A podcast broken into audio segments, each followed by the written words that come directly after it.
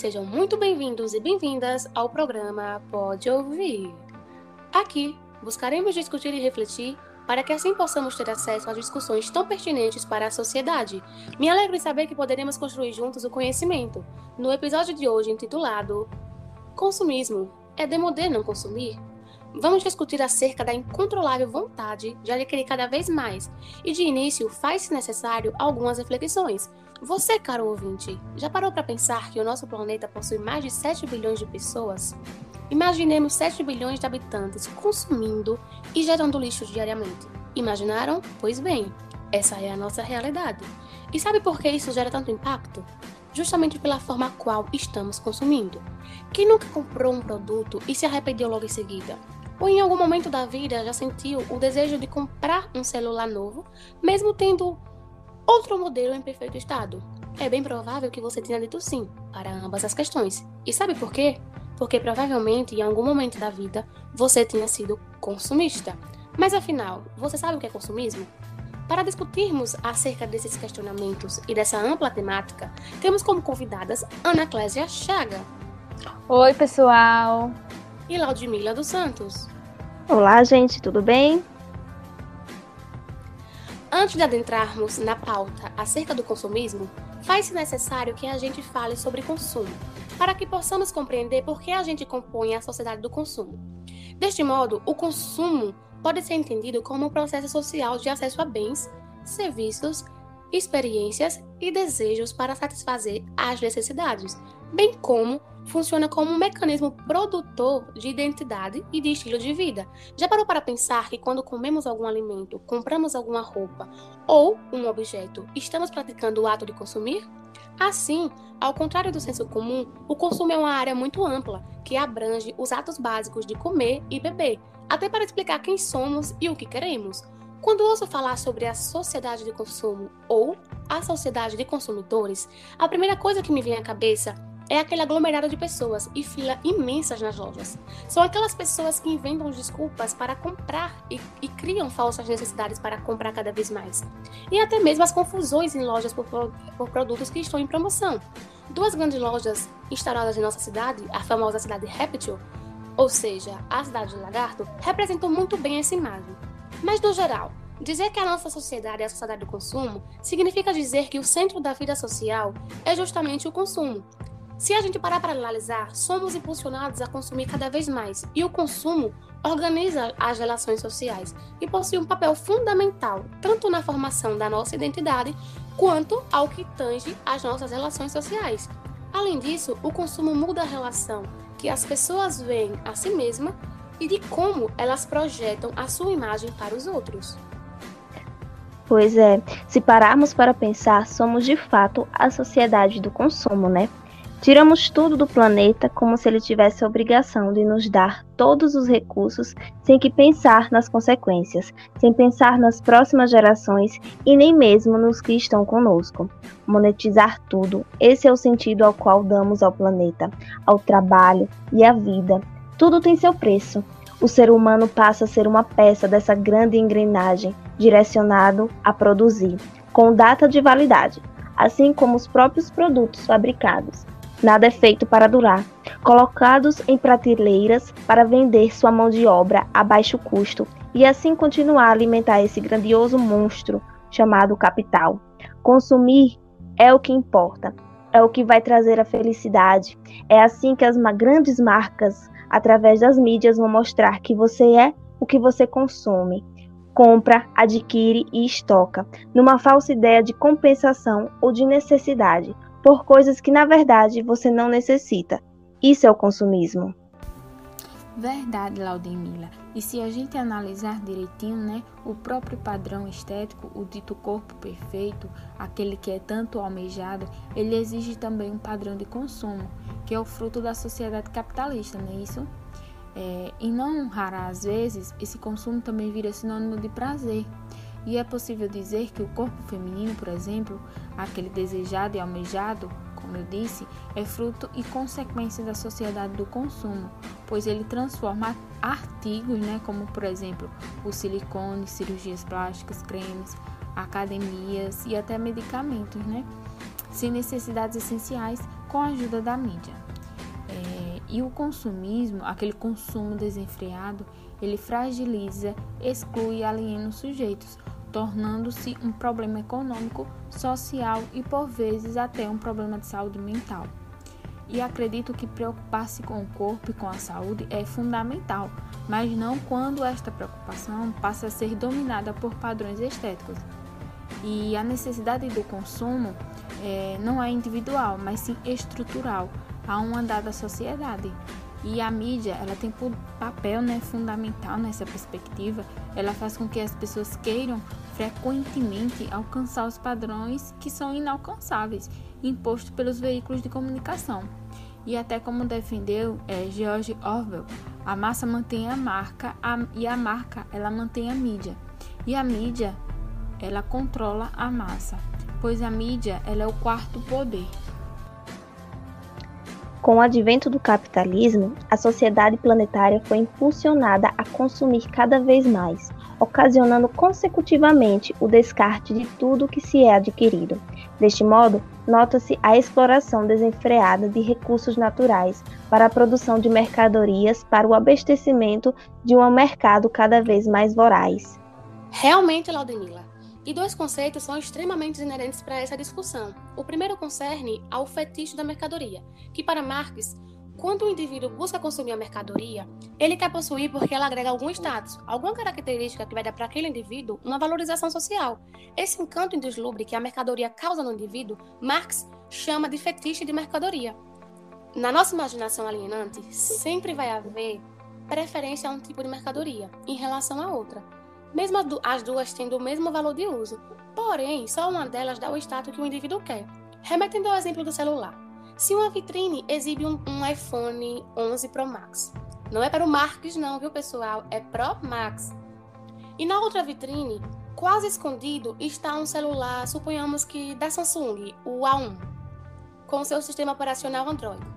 Todos os dois com o mesmo valor de uso. Só que o primeiro é bem mais caro que o segundo. Mas se as duas mercadorias têm o mesmo valor de uso, por que então uma tem mais valor do que a outra? O que define o seu preço? O que define o seu preço é o tempo necessário para a produção dessa mercadoria, ou seja, é o trabalho humano empregado nessas mercadorias. Isso é o que define o valor real. Agora, o que faz uma ter um valor exorbitante em relação à outra? É a questão do fetiche é a questão de valorizar o indivíduo. Então, para valorizar o indivíduo, essa mercadoria vai ser cada vez mais cara. O outro conceito diz respeito à obsolescência programada, que é justamente a concepção que os produtos são produzidos para durar cada vez menos. Antunes, em Um Sentido do Trabalho, aborda acerca da qualidade total e ressalta a mesma como sendo uma falácia, pois que Quanto mais qualidade total, menor será o tempo de duração dos produtos. Assim, quanto menor for esse tempo, maior será a produção e o consumo, ou seja, o capitalismo é um inimigo da duração dos produtos. Assim, a gente saca a grande jogada do sistema, né? O qual, percebendo que uma mercadoria que tinha uma durabilidade maior demorava muito mais tempo para ser trocada e com isso estagnava a circulação de mercadorias e, consequentemente, do capital, o capitalismo ele nota que toda essa, essa dinâmica era um prejuízo, né? Pois a dinamicidade era muito lenta, uma vez que, diminuindo a vida útil do produto, o indivíduo ele troca com mais frequência, aumentando assim a dinâmica do capital. Já que temos produtos que duram cada vez menos e somos cada vez mais estimulados a desejar e a consumir, Integramos a sociedade que objetiva produzir cada vez mais e que fundamenta a sua felicidade através do consumo. Somos parte de um todo que consome para além das necessidades. Ancoramos a nossa identidade no consumo e não nos atentamos ao que ao que consumimos cotidianamente. E porque e por mais que a gente pense e questione, mas a humanidade sempre não precisa consumir, comer, se vestir, beber e afins, mas assim como as relações de trabalho são totalmente distintas em cada modo de produção, as relações de consumo também são. Podemos dizer que, assim como o trabalho, o consumo sempre existiu, mas agora temos o consumo como centralidade na estrutura social, uma vez que, agora o consumo não é apenas uma questão de sobrevivência física como era antes, mas sim parte que organiza e estrutura a vida social das pessoas. Bauman vai nos dizer que, de certa forma, o consumo transforma o consumidor em mercadoria. E como a gente sabe, o capitalismo é um sistema econômico é um sistema econômico né, que organiza a vida social em torno do mercado. A lógica da troca, compra e venda de mercadorias é justamente o que organiza a vida social da sociedade. Assim, para sobreviver, a gente precisa participar do mercado, né? Ou seja, precisamos vender alguma coisa para conseguir dinheiro. Que tal a força de trabalho, tipo a sua mão de obra? Fica a dica. A mercadoria ela é fabricada não com o intuito de suprir as necessidades básicas da sociedade. Se fosse, não teríamos tantas pessoas em situação de rua, pessoas passando fome e em extrema pobreza, mas sim com a finalidade de troca. Realmente. Por exemplo, minha mãe, quando faz um casaco, ela faz para mim com o intuito de me vestir. Não é uma mercadoria. Uma grande, em, uma, é, em uma grande indústria que fabrica roupas, ela faz para vender e não está preocupada comigo, tampouco com a friagem, e sim em atender uma demanda de mercado. O trabalho passa a ser empregado no capitalismo através do salário, já que o trabalhador participa do mercado vendendo sua força de trabalho. O mercado nos instiga a valorizar nossa força de trabalho, né? Com cursos, diplomas, capacitações e afins. Sim, verdade, Laudemila. Pegamos nosso currículo como exemplo. Ele é o detalhamento da nossa força de trabalho, assim como a descrição de um produto. Nele a gente vai expor as nossas principais características, o nosso diferencial, o que temos a oferecer, ou seja, é a nossa descrição por completo. De fato. E aí a gente nota que com o advento do capitalismo houve uma série de transformações. E dentro dessa situação, a gente pode analisar que o avanço tecnológico ampliou as possibilidades de, de consumo, visto que a partir da Revolução Industrial, o modo de vida capitalista extrapolou de tal forma que a sociedade passou a valorar mais o ter do que o ser. Ser consumista é uma forma de se firmar socialmente. Desta forma, o consumismo torna-se essencial para a manutenção do capitalismo vigente. Aí a gente tem a terceira revolução industrial, que corresponde né, no período após a Segunda Guerra Mundial, em que o aprimoramento e os novos avanços no campo tecnológico passaram a abranger o campo da ciência, integrando ao sistema produtivo. Essa fase da Revolução Industrial é também conhecida como Revolução Técnico-Científica Informacional assumiram, a assumiram uma posição de destaque nesse momento a robótica, genética, informática, telecomunicações eletrônicas e entre outros. Os estudos desenvolvidos nessas áreas acabaram modificando todo o sistema produtivo, visto que o objetivo era produzir mais em menos tempo, empregando tecnologias avançadas e qualificando a mão de obra que assumiu a liderança em todas as etapas de produção, comercialização e gestão de empresas envolvidas na fabricação e comércio dos bens produzidos. Tudo isso associado ao processo produtivo. Máquinas mais eficientes, instrumentos mais precisos e a introdução de robôs alteraram o modo de organização da indústria, possibilitando o aumento da produção e dos possíveis lucros, diminuindo os gastos com a mão de obra, bem como diminuir o tempo que se levaria até a fabricação do produto final. Sim, e além do desenvolvimento alcançado no setor industrial, aliado, aliado ao desenvolvimento do campo científico, a terceira revolução industrial mudou também as relações sociais né, e as relações entre a humanidade e o meio.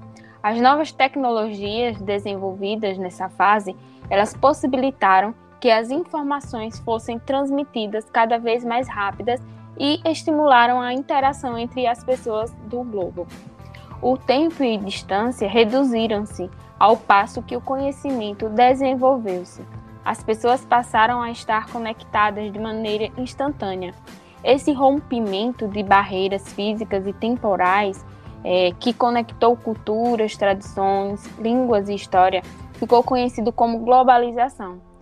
Cabe frisar que, de certo modo, a globalização deu ao trabalhador a função de máquina, ou seja, os sentimentos, os interesses do trabalhador não são levados em consideração na reestruturação produtiva. Vale ressaltar que sem a terceira revolução industrial, o toyotismo não teria sucesso.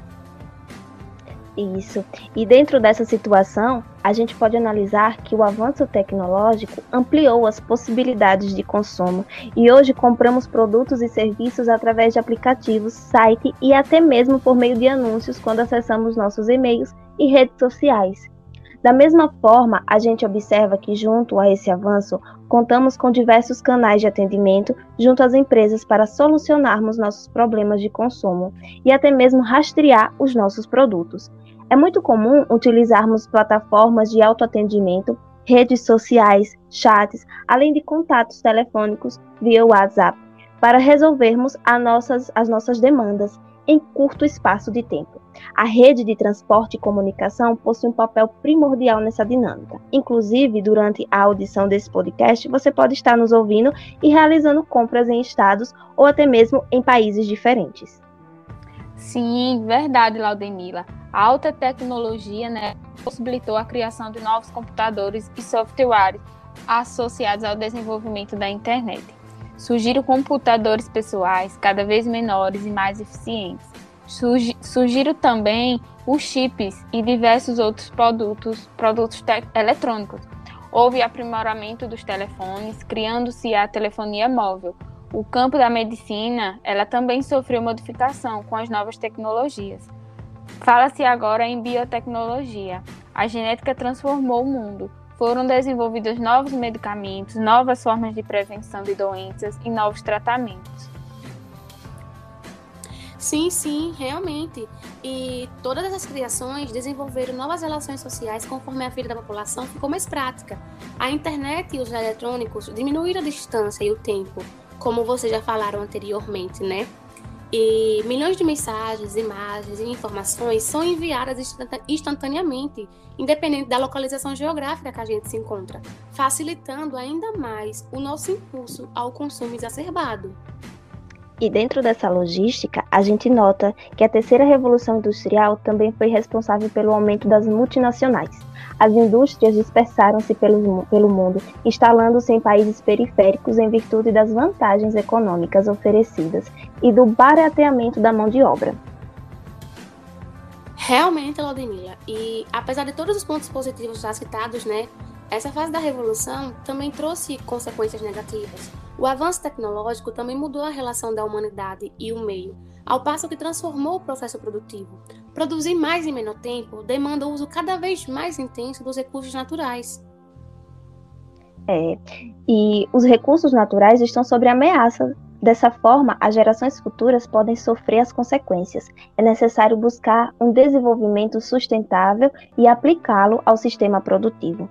A desvalorização da mão de obra também pode ser vista nessa fase. A substituição da manufatura pela maquinofatura foi responsável por um maior, pela maior exploração do trabalho, possibilitando a existência de novas relações entre empregador e empregado. Aumentou-se então o desemprego, assim como os trabalhos informais, a precarização do trabalho, desregulamentação dos direitos trabalhistas e a terceirização da força humana.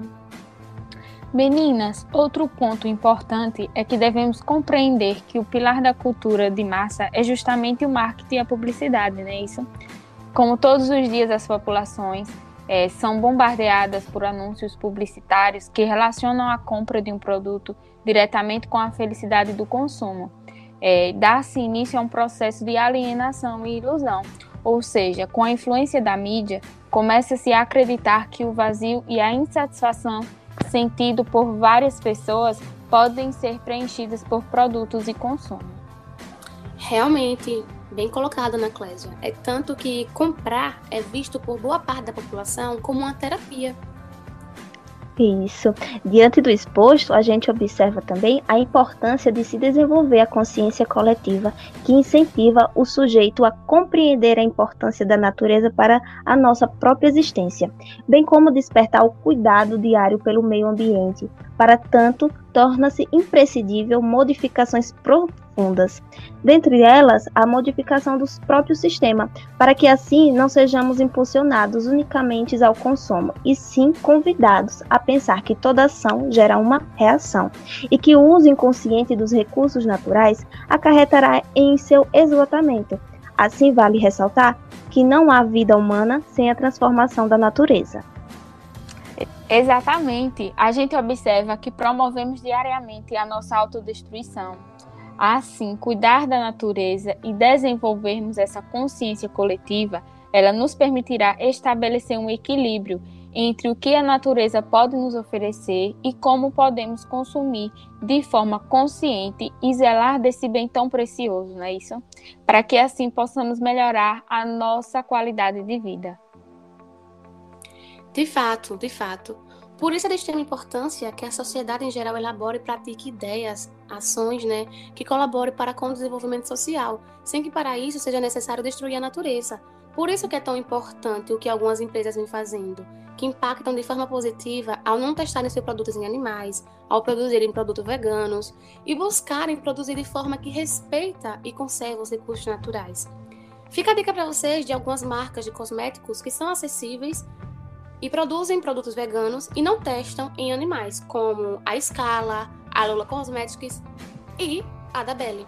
Em suma, observa-se que na sociedade capitalista, o lucro está acima de tudo. Enquanto isso, agredimos diariamente o planeta, sem nos atentarmos às consequências das nossas ações. Consumimos de forma desenfreada e nos endividamos cada vez mais. Alô, alô, SPC! É importante que busquemos sobre as, sobre as origens do que consumimos, se são frutos de trabalho análogo à escravidão, se são empresas que destroem o meio ambiente e afins. Vivenciamos incessantemente uma série de desigualdades desenvolvidas e acentuadas pela lógica do sistema, que visam a manutenção do capital, sem que haja o desenvolvimento de uma consciência coletiva que faça uso dos recursos naturais de forma consciente. Nessa narrativa, ainda temos esperança de uma modificação social, na qual seja possível o equilíbrio. Mas qual seria a saída se não pela educação? Fica a reflexão para discutirmos no próximo episódio. Beijinho, beijinho, tchau, tchau, tchau. Obrigada, meninas, pela participação de vocês. Tchau, tchau, eu que agradeço. Tchau, até a próxima. O presente podcast é fruto de estudos e discussões realizadas no projeto interdisciplinar Educações, que é um projeto proposto e desenvolvido pelas disciplinas Educação e Ética Ambiental, ministrada pela professora Fernanda Amorim, Educação e Tecnologias da Informação e Comunicação, ministrada pela professora Simone Lucina, e Trabalho e Educação, ministrada pela professora Lívia Almeida. As vigentes disciplinas compõem a grade curricular do quinto período do curso de Pedagogia da Universidade Federal de Sergipe, campus Professor Alberto Cavalho. Essa produção é uma construção realizada pelas discentes Ana Clésia Chaga da Silva, Brenda Mirelle Ribeiro de Souza, Késia Ramos de Souza e Laudimila dos Santos. Pesquisa: Ana Clésia, Brenda, Késia e Laudimila. Roteiro: Brenda e Laudimila. Locução: Brenda. Convidadas: Ana Clésia e Laudimila. Edição: Ana Clésia e Késia. Agradecemos a cada um de vocês que nos acompanharam ao longo dessa produção. A você, caro ouvinte, o nosso muito obrigada. Vocês são demais. Até breve.